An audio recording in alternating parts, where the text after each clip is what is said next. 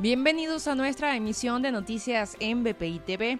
A continuación, estas son las informaciones de Venezuela y el mundo que necesita saber antes de terminar su día este miércoles 28 de abril.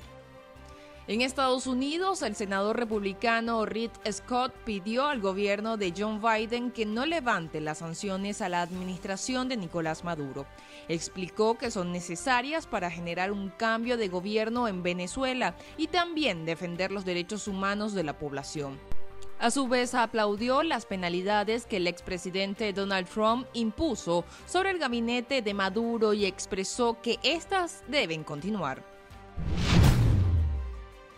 El equipo de Juan Guaidó le propuso al presidente estadounidense John Biden crear un fondo con los recursos incautados a la administración de Nicolás Maduro para comprar vacunas para la población venezolana.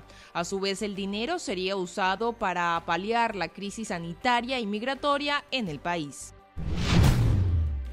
El comisionado de la Secretaría General de la OEA para la Crisis de Migrantes y Refugiados Venezolanos de Juan Guaidó, David Smolansky, aseguró que la crisis migratoria en Venezuela es la más grande en el mundo y es solo superada por Siria.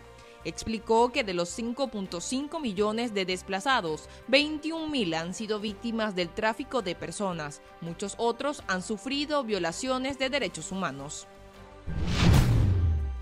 Distintos gremios y sindicatos de trabajadores convocaron a una manifestación el primero de mayo, día en el que se conmemora a los empleados, para exigir sueldos más altos, mejores condiciones y vacunas. Las protestas se realizarían en toda Venezuela, cuidando los protocolos de bioseguridad.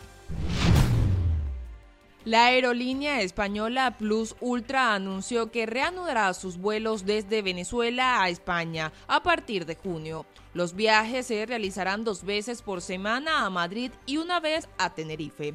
La empresa actualmente presenta una investigación en el país europeo por malversación de fondos, tras la acción del gobierno al otorgarle 53 millones de euros. Para el desarrollo de estas y otras informaciones, los invitamos a sintonizar nuestra señal en vivo y contenido on demand en bpitv.com o a través de Roku, Apple TV, Amazon Fire y nuestro canal de YouTube. Síganos en las redes como arroba bpitv.